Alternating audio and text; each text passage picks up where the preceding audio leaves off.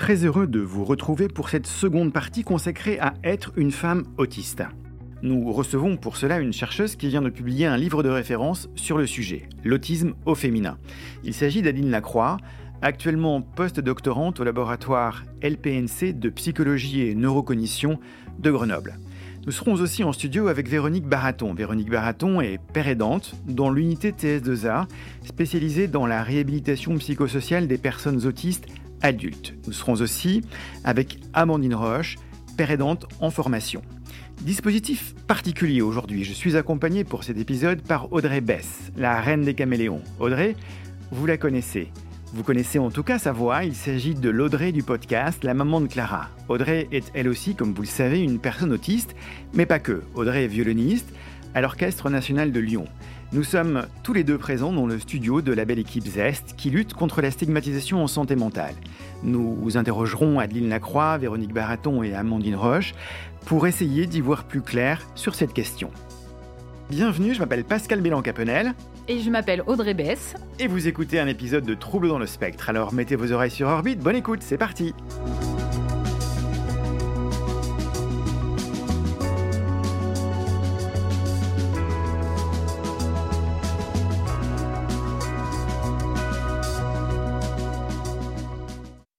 Retrouve Véronique Baraton pour la seconde et dernière partie de cet épisode consacré à être une femme autiste.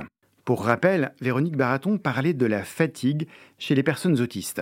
C'est vrai qu'en psychoéducation, des fois, euh, j'incite les personnes à leur dire, voilà, est-ce que je suis bleu, rouge, jaune, euh, parce qu'il y a des personnes à qui les couleurs vont correspondre. Comme par exemple, souvent, je parle de l'exemple des Sims, où les Sims ont un, losange au-dessus de la tête, donc le, jeu vidéo pour, pour ceux qui connaissent. Mais voilà, le losange est tout vert et rempli quand, la, quand le, personnage est bien, puis ça se vide, puis le, losange devient rouge. On sait que quand un Sims a un, losange rouge, il faut pas l'embêter, il faut pas l'approcher, sinon il va péter un câble. Donc euh, voilà, si nous, euh, autistes, on avait notre petit losange qui clignote au-dessus de la tête, ça pourrait être des aides. Mais en fait, c'est ça, et c'est apprendre aux personnes à, donner des clés aux autres qui soient beaucoup plus euh, parlantes que le mot fatigue. Alors, on va utiliser des fois la théorie des cuillères qui peut aider. J'ai plus du tout de cuillère, il me reste un quart de manche de cuillère.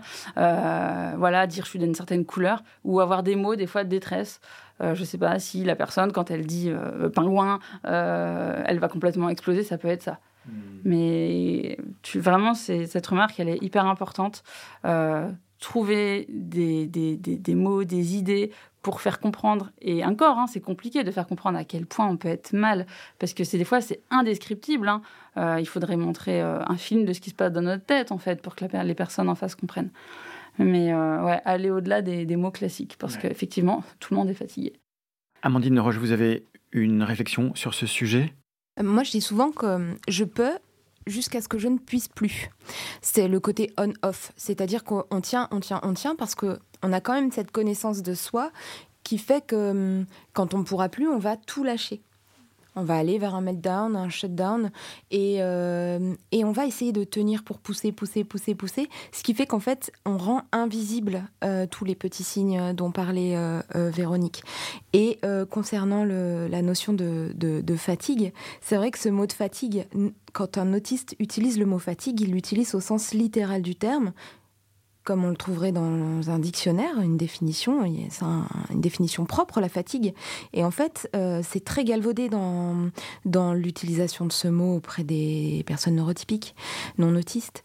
Euh, ce qui fait qu'il y a un gros biais parce qu'en fait, quand un autiste va dire je suis fatigué, il va exprimer euh, littéralement qu'il ressent ce qu'est la définition du mot fatigue, qui va ressembler plutôt à ce qu'on appellerait en clinique l'asthénie, en fait, un vrai signe clinique avec des vraies conséquences, des vraies répercussions. Et en fait, du coup, il y a un double, une, mécompréhension du fait de l'usage de ce mot, quoi. Et, euh, et je pense que c'est dévastateur euh, pour, pour les personnes autistes parce que quand elles arrivent enfin à signifier et à exprimer un besoin, il peut pas être entendu parce que le mot est trop galvaudé et est complètement banalisé. Ce qui va renvoyer beaucoup de culpabilité parce qu'en effet, on va nous répondre bah oui, mais tout le monde est fatigué, quoi. Sauf que nous, on parle pas de ce type de fatigue-là. On parle vraiment d'épuisement, on parle vraiment d'asthénie au sens clinique du terme, quoi, qui a des vraies répercussions physiques, somatiques, cognitives. Euh, et, et c'est vraiment dévastateur, quoi. C'est à la fois passionnant et dramatique. si je peux faire, faire un lien sur ce que disait Amandine, tu, le dis très bien. Euh, quand on, parle des, femmes autistes, euh, on sait que les femmes ont une charge mentale qui est différente. Alors, c'est aussi quelque chose qui fait débat, mais c'est quand même quelque chose qui est réel. Euh, et du coup, cette charge mentale, qui est déjà très grande pour n'importe quelle femme, va être augmentée quand on est autiste. Et moi, il y a des, femmes, des mamans qui, qui, viennent me voir et qui me disent Mais je comprends pas, j'ai pas le droit d'être fatiguée déjà parce qu'il faut que je m'occupe des enfants, il faut que je m'occupe de la maison. Euh, ben, tout le monde est fatigué à la maison, donc si moi aussi j'en peux plus, comment on fait? Et, aussi qui me disent, mais des fois, euh, je me suis juste levée, j'ai mis les enfants à l'école, je les ai pas vus de la journée et j'ai dormi mais je suis épuisée et j'ai envie de mourir, j'en peux plus j'ai pas le droit d'être fatiguée parce qu'en plus je me suis reposée. Et autour de moi on va me dire attends t'es fatiguée c'est bon t'as été chercher euh, euh, deux bananes euh, t'as passé un coup de balai t'as été chercher les enfants. Moi toute la journée j'étais sur à faire ça à faire ci à faire ça. Et la légitimité de se sentir épuisée alors que concrètement on a entre guillemets pas fait grand chose et eh ben là il faut énormément réapprendre ça. Parce que ça va être ben si déjà on a accumulé on a complètement vidé sa jauge d'énergie. Mais si ce jour-là, euh, il y a eu euh, euh, les gens qui sont venus tondre la pelouse dans la résidence, on va perdre de l'énergie. Si ce jour-là, la météo, elle fait qu'on a hyper mal aux genoux parce qu'on a des problèmes somatiques en plus. Si on a mal dormi. Ou qu'il a fallu passer un coup de fil à la dentiste pour prendre rendez-vous pour les enfants. Voilà, ou pire, faire un dossier MDPH. euh, bah voilà, la personne, elle n'est pas juste restée chez elle, elle n'a pas juste été acheter de bananes, mais euh, elle a dû faire des choses qui sont extrêmement coûteuses et, coûteuses et qu'on ne voit pas en fait. Et quand bien même elle aurait fait que ça, parfois, c'est déjà trop quoi. Nous, nous savons euh, par ailleurs qu'une des particularités de l'autisme, c'est la présence d'intérêts euh, qu'on dit spécifiques, très fortement investis par les, par les personnes. En quoi les intérêts spécifiques des filles ou des petites filles sont moins dérangeants que ceux des garçons. Et quelle est la conséquence au niveau diagnostic, Adine Lacroix? Eh bien, disons que souvent, finalement, on a observé que les intérêts euh, des enfants autistes étaient euh, euh, assez correspondaient un peu aux intérêts qu'on pouvait retrouver chez les enfants du même genre. Et effectivement, les petites filles autistes vont pouvoir être intéressées parfois par les poupées, par euh, les animaux, par la littérature, l'art, comme j'en parlais précédemment. Mais par exemple, pour les, pour les poupées, ben souvent, euh, l'intérêt va exister, mais il va être différent de l'intérêt d'une petite fille non autiste où la petite fille autiste va jouer toute la journée avec ses poupées. Peut-être qu'elle va jouer de manière euh, donc sans pouvoir s'arrêter. Peut-être qu'elle va jouer de manière très stéréotypée en répétant des scènes et sans inventivité, ou peut-être qu'elle va jouer en fait en, en, brossant sa poupée toute la journée parce qu'elle a un intérêt sensoriel pour les cheveux. Et c'est plus en observant dans la finesse le comportement de jeu qu'on va pouvoir déceler la différence avec les, les enfants qui sont pas autistes. Oui, c'est ça, et ça se voit pas dans un entretien chez un médecin en 10 minutes. Voilà, c'est ça. Ah, exactement. Et même en observant, bah, si la petite fille, elle va prendre la poupée, euh, je sais pas, dans la salle de jeu, bah, il dira pas, c'est une petite fille euh, classique, elle joue à la poupée, elle, elle, a des jeux de, elle a des jeux de faire semblant ou voilà. Mais effectivement, alors qu'il y a des filles vraiment autistes très typiques, qui jouent beaucoup à la poupée.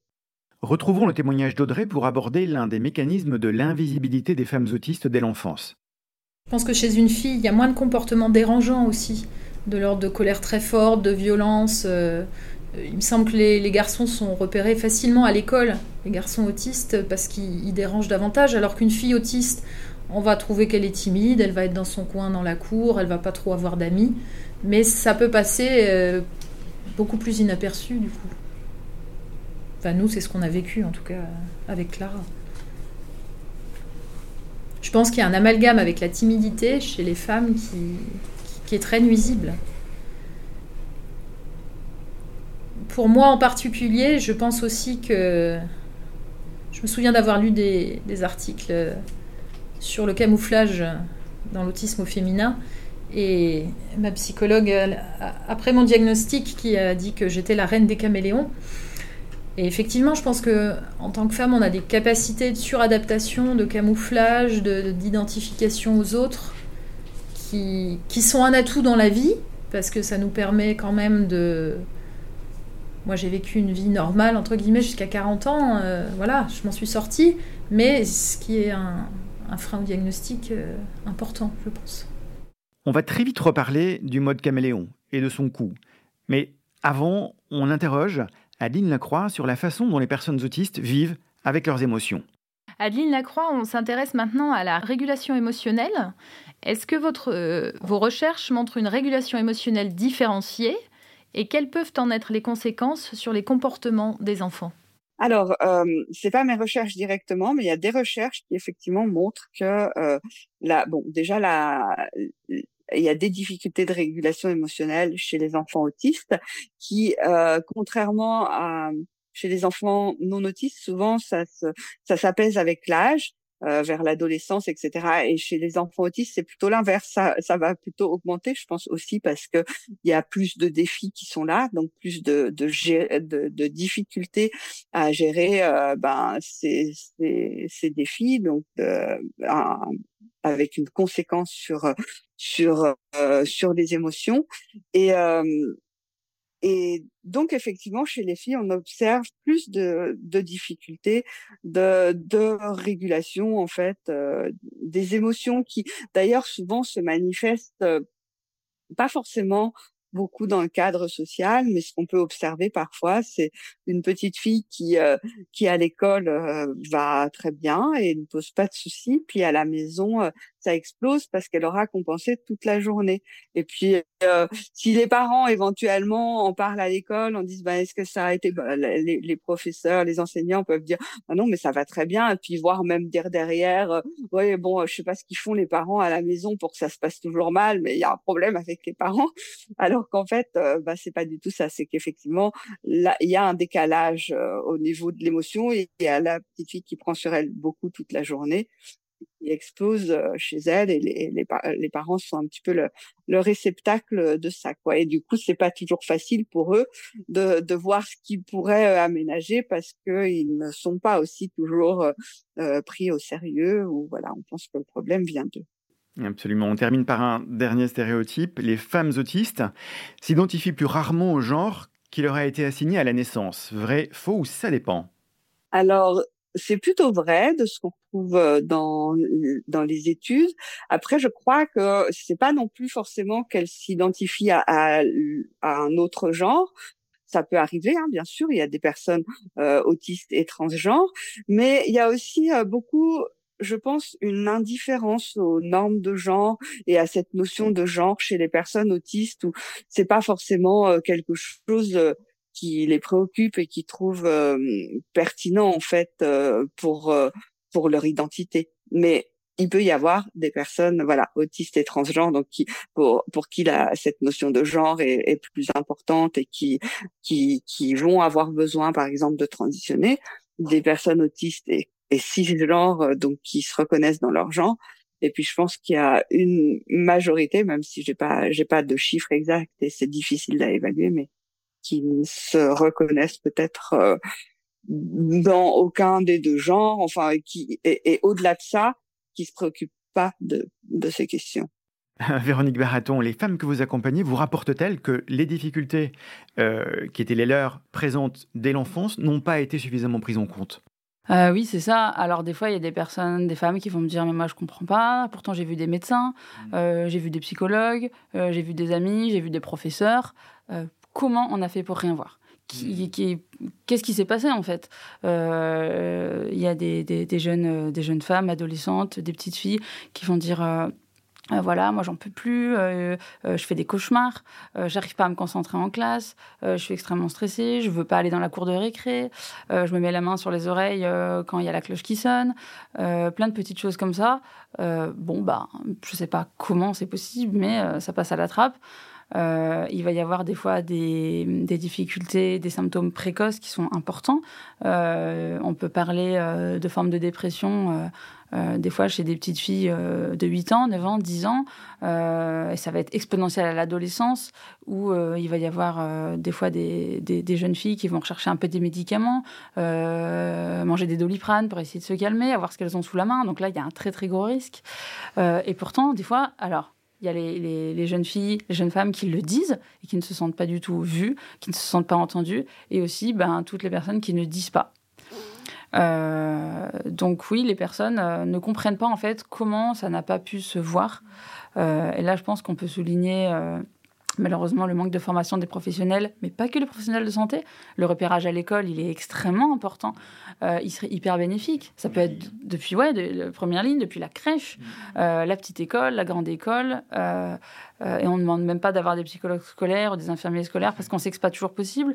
Mais c'est les professeurs qui voient que la petite fille, elle est en boule dans un coin, qu'elle pleure parce qu'elle doit aller à la cantine, que, parce qu'elle doit aller à la piscine, elle préfère se casser une jambe plutôt que d'aller à la piscine, qu'elle loupe les cours, qu'elle s'endort à tous les cours. C'est pas normal. S'il y a quelque chose, il faut pouvoir creuser à ce moment-là.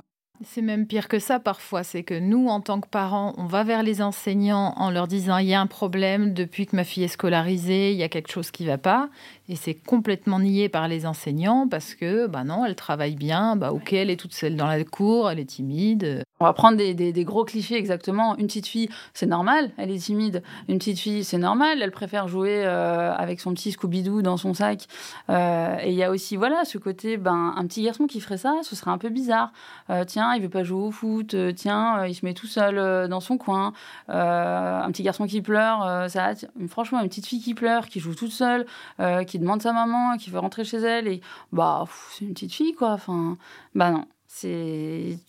Tous les symptômes euh, devraient demander une exploration. Peut-être que des fois il y a rien et qu'il y a juste une passade, mais peut-être qu'il y a réellement quelque chose. Et voilà. Et si derrière, en plus, les parents sont là, les parents sont vraiment, vraiment, vraiment hyper. Euh, euh, enfin, c'est la clé quoi pour essayer de comprendre les enfants. Faites confiance aux parents, faites confiance aux mamans, faites confiance à, ces personnes qui font partie de leur quotidien et qui les connaissent et, pour trouver des solutions ensemble et formez-vous. Euh, un, message d'espoir peut-être euh, personnel. Ma fille a été mise sous anxiolytique et antidépresseur à l'âge de 7 ans, n'a reçu son diagnostic qu'à l'âge de 14 ans, elle en a maintenant 17, et tout va mieux depuis le diagnostic, en fait.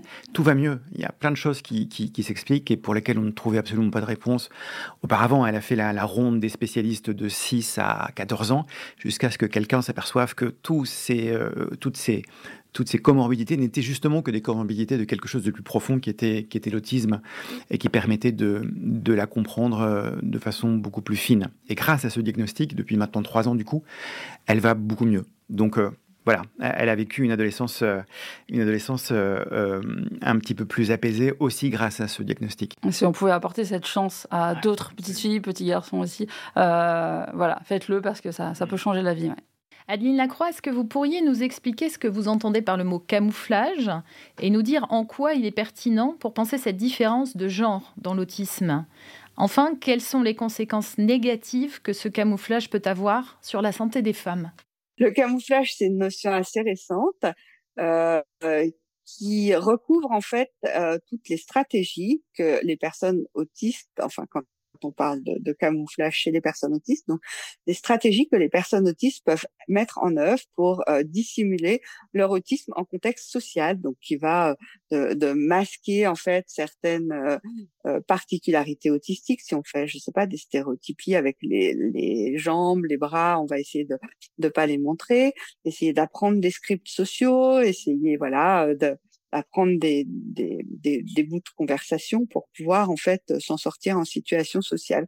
Donc ça, ça existe euh, chez les personnes autistes, ça existe aussi chez les personnes non autistes. Hein. Il y a toujours un petit peu, euh, je pense, un jeu dans la dans dans, le, dans la vie sociale.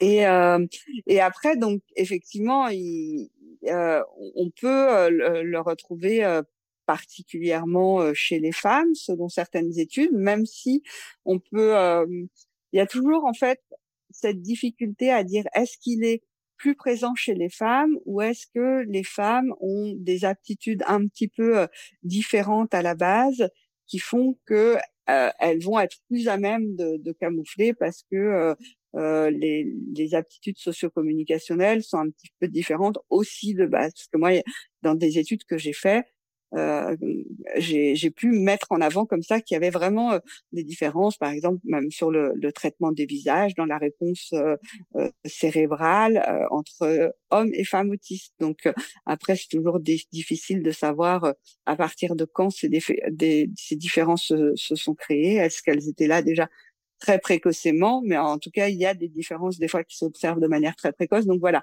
Mais en tout cas, il y a un camouflage qui existe de manière importante chez chez les femmes autistes et qui leur permet de s'intégrer et qui à la fois ben euh, générer un épuisement parce que toujours jouer un rôle c'est épuisant et ce qui peut conduire de nouveau à des problèmes comme burn-out, dépression, troubles associés divers et. C'est ça. Ce, concept parle à, plein de monde, il parle facilement à plein de monde, mais euh, euh, il a forcément des limites et certains chercheurs et chercheuses lui préfèrent le mot de compensation ou adaptation. Euh, pourquoi, selon vous, et quelles sont les limites de ce concept de camouflage? Alors, une des limites qui a été pas mal reprise par certains chercheurs, c'est surtout que son opérationnalisation, elle est difficile parce qu'en fait, on et ça a été opérationnalisé comme étant une sorte de différence entre ce qui peut être observé et ce que ressent la personne. Mais le ressenti d'une personne est très subjectif, donc on n'a pas de mesure objective du camouflage. Donc ça, dans un, sens, ça fait sens malgré tout d'avoir voilà une mesure du ressenti, hein, c'est c'est valable, mais on, on n'a pas de, de choses euh, objectives. Alors que la compensation, c'est quelque chose qui vient notamment de la, de, la, compensation, par exemple, neuronale, où là, c'est quelque chose qu'on peut observer objectivement. Par exemple, des airs qui se qui, qui sont réappropriés quand, euh, par exemple, on a une cécité, euh, quelle qu'elle soit, euh, une cécité visuelle, on va se réapproprier des airs pour pour pour compenser certaines choses. Donc, qui n'existent pas que dans l'autisme, mais, mais voilà, peut-être que c'est aussi pour ça qu'on qu'on préfère la notion de, de compensation et que le camouflage peut parfois mener un peu à des discussions, même si je pense qu'il est c'est pertinent en tout cas de, l'étudier, mais c'est une notion qui mériterait d'être mieux circonscrite. Donc Véronique Baraton, en tant que père aidante, avez-vous relevé certains de ces mécanismes de camouflage ou de compensation chez les personnes que vous accompagnez? Et surtout, quelles conséquences positives et négatives cela vous semble-t-il avoir? Alors ouais, la compensation, on la retrouve beaucoup, des fois même à un âge avancé. Euh, il y a des femmes qui sont diagnostiquées euh, après 30, 40, 50 ans, des fois 60 ans, et du coup, euh, respect parce qu'elles ont réussi à rester en vie jusqu'à cet âge-là, alors au prix de choses absolument des fois incroyables et extrêmement douloureuses. Mais du coup, la compensation, elle est là. Et il va y avoir aussi du coup le phénomène de décompensation, c'est-à-dire que euh, alors ça, c'est quelque chose que je retrouve tout le temps. Mais pourquoi est-ce que, donc c'est ce qu'on me dit, hein, pourquoi est-ce que je vais moins bien là d'un coup depuis que j'ai mon diagnostic, alors que ça devrait m'aider? Et eh ben, donc euh, pour toutes les personnes qui me connaissent, je parle souvent d'une théorie que j'appelle la théorie des petites chaussures, que j'utilise en pérédance. Mais c'est comme si toute ta vie, on t'avait demandé de marcher avec du 36 parce qu'on t'a dit que tu faisais du 36 un jour, tu découvres que tu fais du 40, donc tu trouves la bonne paire de chaussures à ta taille, mais le temps que tes pieds reprennent de la place, se développent, euh, refassent leur musculature, etc., ça fait hyper mal. Et c'est après que ça va mieux. Euh, et donc, en fait, on peut compenser parce que oui, on peut euh, marcher avec du 36, on aura juste mal aux pieds, on aura juste les orteils déformés, on aura juste des douleurs abominables, mais on peut le faire. Et si on nous apprend qu'on peut le faire, eh ben, on continue, quoi. Donc, ce phénomène de compensation, il est là, il est grave. Il y a des personnes qui ne s'en sortent pas parce qu'elles ont tellement mal que malheureusement, elles mettent fin à leur jour. C'est triste, mais je pense qu'il faut le dire. Et puis, il y a les personnes qui veulent à tout prix essayer de comprendre pourquoi ça fait mal et que non, c'est pas normal. Après, voilà, le, le phénomène positif dans la compensation, on va dire, c'est parce que des fois, en étant protégé euh, avec des phénomènes de compensation qui vont être positifs. Ça peut être euh, l'entourage, ça peut être essayer d'imiter une personne euh, qui nous correspond, etc. Ça peut aider parce qu'il y a des apprentissages qui nous permettent de tenir. J'appelle ça un peu la tenue de cosmonaute. Si on connaît notre tenue de cosmonaute, ça va nous permettre de faire des choses. alors, ça va pas être forcément plus facile, ça va pas forcément être moins coûteux. On va quand même être fatigué, mais on va pouvoir les faire. Donc c'est vraiment trouver un ajustement entre je mets ma tenue de cosmonaute, mais là j'en suis consciente. Mais attention, quand je veux l'enlever et être moi-même, qu'on vienne pas m'embêter et me demander des choses que je peux pas faire. Donc voilà, trouver le, réajustement entre compensation, surcompensation, sur, surcompensation pardon, et euh, aide d'un certain camouflage euh, s'il est bien dosé. Et respect de soi, du coup, hein, comme on le disait tout à l'heure. On va passer à la dernière partie, la partie conseil et prévention. Adine Lacroix, qu'est-ce qui pourrait aider euh, euh, les, praticiens, ou en tout cas ceux qui les observent, à mieux identifier les femmes autistes, de la petite fille à l'âge adulte? Oui, alors ça, c'est des questions pour moi difficiles parce que je ne suis pas clinicienne. Donc, euh, moi, je, je, pense que voilà, après, les, les, bonnes pratiques, c'est toujours euh, euh, parce que c'est, en fait, le diagnostic, par exemple, à l'âge adulte est très complexe parce qu'il il peut y avoir des comorbidités et parce que euh, il peut y avoir d'autres troubles qui ont euh, des caractéristiques qui sont proches de l'autisme et qui ne sont pas de l'autisme. Et, euh, et, on peut confondre donc c'est important d'avoir un, un, bon diagnostic différentiel. De la même manière qu'on peut prendre ces autres troubles alors, on peut prendre l'autisme pour ces autres troubles et on peut prendre ces autres troubles pour de l'autisme. Donc, il y a vraiment les, deux cas. Et puis, des fois, ces autres troubles peuvent être associés. Mais par exemple, voilà, on, parlait des agressions tout à l'heure. ça peut générer des traumas. Euh, ces traumas peuvent induire des symptômes parfois un peu autistiques. En même temps, les femmes autistes sont plus sujettes à, à, à ces agressions, donc peut-être à, à, avoir des traumas. Donc, il y a à la fois un recouvrement et un diagnostic différentiel à faire. Donc, pour aider au diagnostic, ce qui est important, c'est de pouvoir donc déjà avoir vu beaucoup de personnes autistes, mais dans tout le spectre, c'est important, je pense, de, de voir justement des autistes, comme euh, le dit Motron, euh, très prototypiques pour avoir euh, ah, parce que on peut retrouver ensuite à partir de ces personnes prototypiques des, des, des chez des adultes voilà des, des, des, signes qui restent très classiques même si ces adultes compensent relativement bien. Moi je sais que la, la psychologue que j'avais vue au départ travaillait quand même avait J'étais la première adulte qu'elle voyait, donc elle travaillait beaucoup avec des enfants et très euh, très typique. Donc, euh, et, je pense que ça c'est c'est important. Et après, c'est important, notamment bah, chez l'adulte, de enfin mais, mais, mais tout le temps, d'avoir de multiples euh, sources d'observation.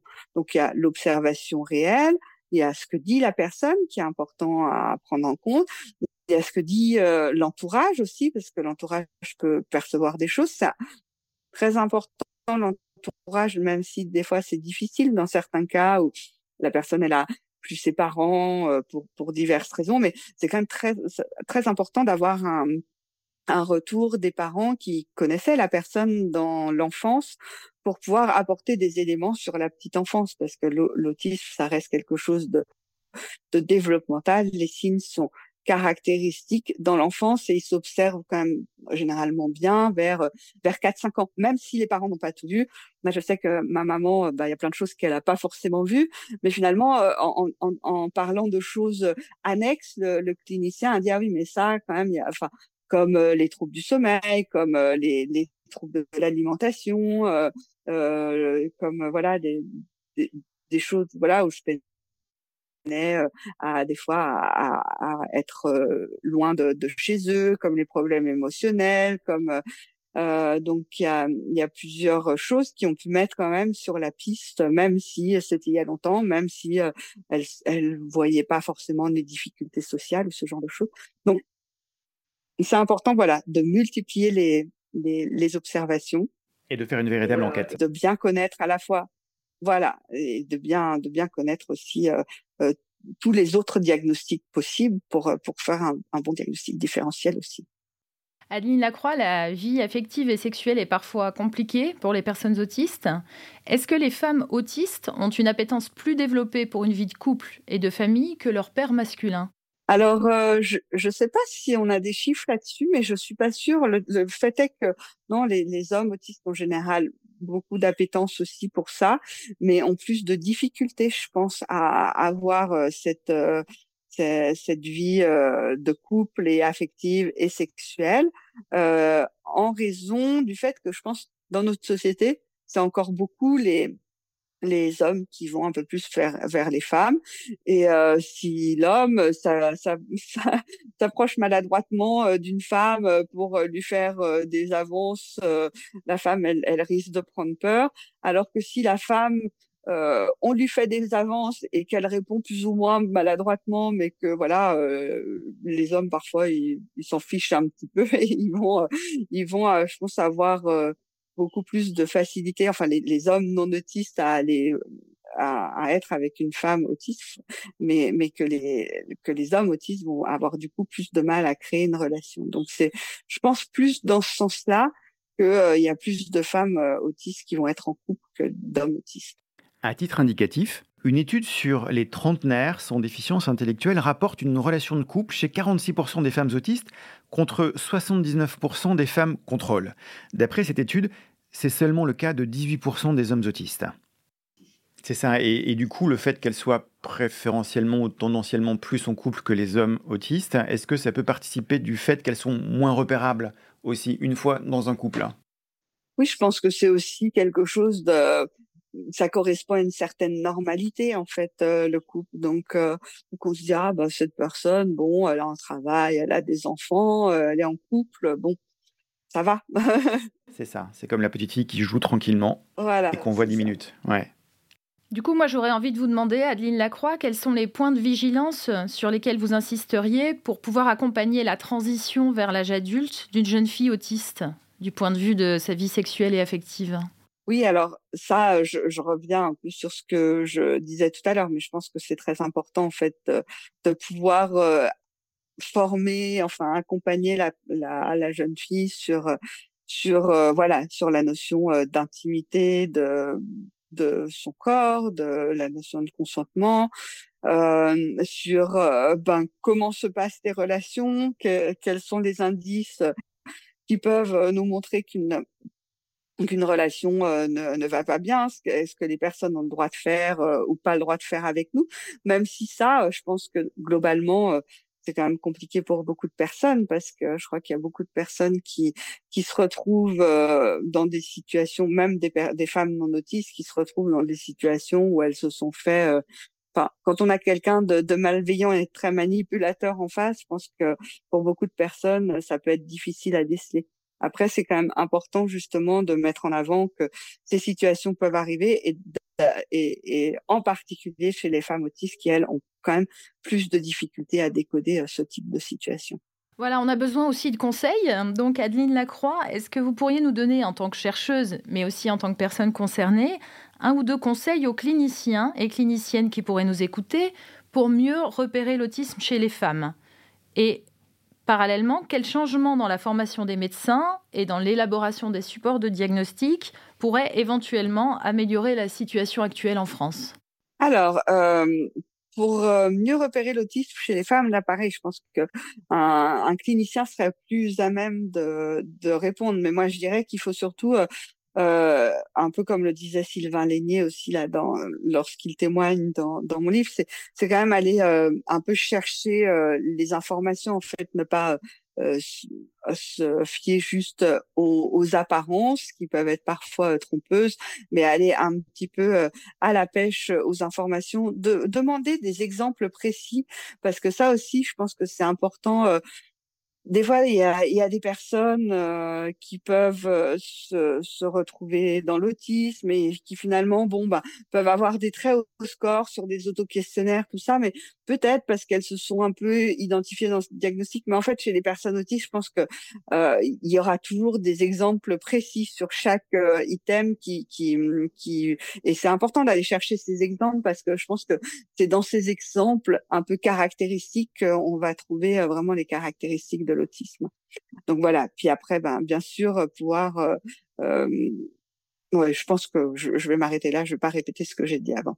Et, et puis euh, sur sur la formation, juste effectivement, euh, je, ben je pense que déjà il faudrait bien davantage de formation sur l'autisme et avoir des supports de, de, formation actualisés parce que notamment dans la formation des fois des médecins mais des psychologues c'est quand même pas actualisé et puis c'est très c'est très bref, quoi. Hein. Des fois, il y a deux heures de formation sur l'autisme. Alors même si c'est à peu près à jour, on connaît pas grand-chose de l'autisme en deux heures peut-être. Moi, ce qui m'a marqué aussi l'an dernier, on a pu assister au colloque du GNCRA à Lyon, c'est qu'en fait, les professionnels qui viennent dans ce genre de colloque, c'est les professionnels qui ont déjà un intérêt pour l'autisme et qui connaissent déjà en partie le phénomène. Et du coup, voilà, c'est comment arriver à aborder les professionnels qui ne connaissent pas du tout l'autisme. Oui, c'est pour ça que je pense que c'est en formation euh, initiale qu'il faut l'aborder de manière un peu plus euh, euh, soutenue quoi et, scientifique. Véronique Baraton, de votre côté et du point de vue de, la période que vous êtes, quels conseils pourriez-vous donner à, nos auditorices pour aborder au plus juste l'autisme chez les femmes?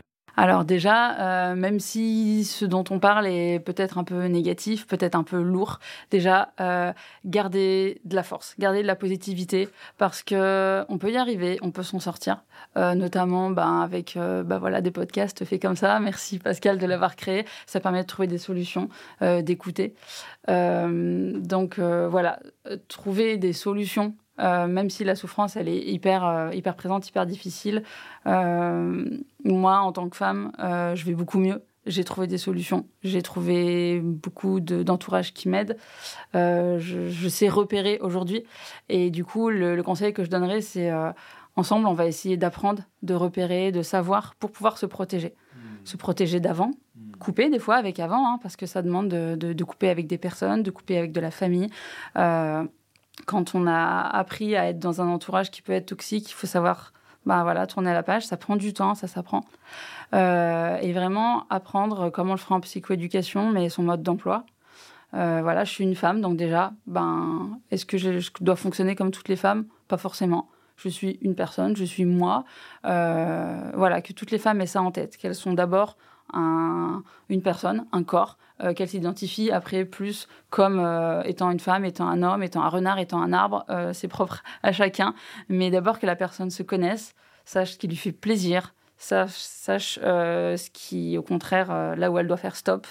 et qu'ensuite, avec l'aide de son diagnostic, petit à petit, qu'elle apprenne à, qu'elle apprenne à être juste elle, mmh. à, à être bien, à être pas bien, à dire merde à ceux avec qui elle veut plus être et à s'autoriser à faire des choses euh, euh, qui lui plaisent. Quoi. Avant de vous laisser, Audrey aimerait partager un message aux parents. Je voudrais partager un peu de mon expérience de vie avec vous. Les six ans d'errance diagnostique avant de poser un nom sur l'autisme de ma fille ont été une terrible épreuve. Lorsqu'il vous semble que votre petite fille est différente, qu'elle rencontre des difficultés, ne vous laissez pas arrêter par des ⁇ elle est timide, ça passera en grandissant ⁇ ou des mais non, elle peut pas être autiste, elle a une copine et elle joue à des jeux d'imitation, et en plus elle regarde dans les yeux. Même si ces phrases émanent de médecins, d'enseignants ou de psychologues. Écoutez votre instinct, ne lâchez pas et trouvez le professionnel qui saura enfin comprendre votre enfant et l'aider. Voilà cet épisode Être femme et autiste terminé. J'espère qu'il vous aura plu et que vous regarderez la question de l'autisme chez les femmes d'un œil neuf et surtout beaucoup mieux informé. Favoriser l'accès aux droits des femmes autistes passe probablement par un diagnostic plus précoce. La prévention des violences affectives et sexuelles faites aux femmes sûrement aussi, à bon entendeur. On vous donne rendez-vous dans quelques temps pour un prochain épisode, soyez au rendez-vous. Merci particulier à nos deux intervenantes, Adine Lacroix, chercheuse, et à Véronique Baraton, pérédante dans l'unité TS2A. Un grand merci à Amandine Roche et aussi à Audrey Bess pour sa compagnie dans cet épisode. N'hésitez pas à laisser des commentaires dans le questionnaire accessible depuis le site du Centre Ressources de Réhabilitation Psychosociale ou sur les réseaux sociaux. Trouble dans le spectre est un podcast produit par le Centre Ressources de Réhabilitation Psychosociale, le Centre Ressources Autisme Auvergne-Rhône-Alpes et le dispositif ZEST. Il est soutenu par l'unité TS2A, iMind, la Fondation de France et par le Groupement national des CRA. Cet épisode a été écrit par Audrey Bess, Pascal Bélan-Capenel et toute l'équipe de Troubles dans le Spectre. Mixage et réalisation, Enzo Moscatelli. Musique, Phil France.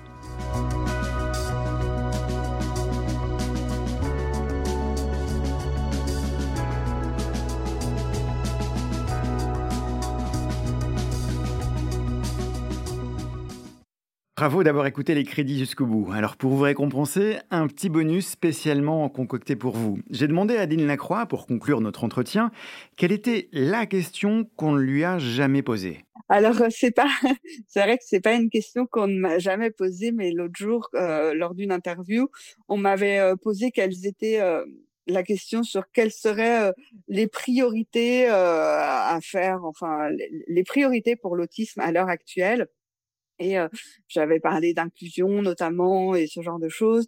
Et j'avais regretté de ne pas avoir donné une réponse qui me semble essentielle, c'est de, de se préoccuper des, des personnes autistes qui n'ont pas de solution parce qu'il y a encore beaucoup de d'enfants notamment, mais aussi d'adultes du coup parce que les enfants deviennent adultes qui sont qui n'ont pas de solution, à qui en fait qui ont des difficultés si énormes, des problèmes de comportement aussi si importants que personne ne veut d'eux et les parents sont seuls, sans aide. et je trouve ça quand même insensé en fait que dans une société euh, euh, dite évoluée, on ne puisse pas euh, avoir les moyens d'offrir une vie digne à tout le monde et de ne pas offrir d'aide aux personnes qui sont en réalité les plus en difficulté. Donc ça, je trouve ça vraiment absolument dramatique. Et, il faut absolument faire quelque chose pour ça, quoi. Et là, la, la situation ne change pas. Hein. Moi, je, je, j'ai eu l'autre jour euh, une femme euh, au téléphone qui me racontait donc elle, elle était en plus euh, déficiente visuelle. Ben voilà, son fils autiste est, pris en charge nulle part et elle doit s'occuper de son fils en plus de elle ses problèmes. C'est c'est quand même compliqué. Alors elle, elle, elle, prenait quand même les choses positivement, mais elle, elle disait ben voilà, personne ne, ne veut de nous quoi. Il y avait juste un endroit où il y avait un peu d'équithérapie où c'était possible de faire ça, mais sinon euh, c'est compliqué.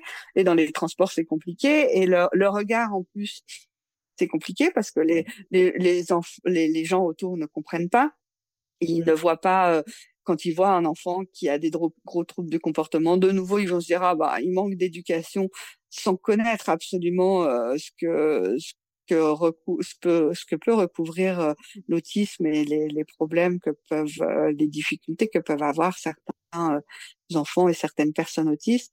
Et, et donc voilà, non seulement il n'y a pas d'aide, mais en plus il y a du jugement et, et, et c'est des personnes qui sont abandonnées et on peut retrouver voilà des situations dramatiques de suicide, d'homicide et c'est et, et je pense qu'il faut à tout prix faire quelque chose pour ça quoi. On a, une idée sur les 700 000 autistes que, comporte la France, euh, du nombre ou de la proportion de ces autistes que vous appelez sans solution? Euh, Je ne sais absolument pas. Mais hier, euh, je, crois que lors du café science, alors je ne sais pas d'où sort le chiffre, du coup je ne peux pas vous dire si c'est juste ou pas, mais quelqu'un me disait que dans la région d'Isère, il y avait environ 600 euh, jeunes comme ça, euh, avec euh, des troubles importants. Alors, est-ce que c'était que des personnes autistes ou des troubles, des handicaps sévères en tout cas, mais qui n'avaient pas de, de, solution, quoi, qui, qui attendaient des, des, orientations, des choses et à qui on ne proposait rien. Alors, si c'est 600 en misère, je trouve ça déjà vraiment énorme et on peut imaginer ce que ça peut être à l'échelle de la France. Quoi. Mais je sais pas d'où venait le chiffre, donc euh, de nouveau, je, je voilà. Mais mais quoi qu'il en soit, même si c'était euh, juste ça, ça serait pas normal. Mais là, il y en a, il y en a pas que cinq, il y en a beaucoup, et, et c'est vraiment, euh, faut absolument faire quelque chose.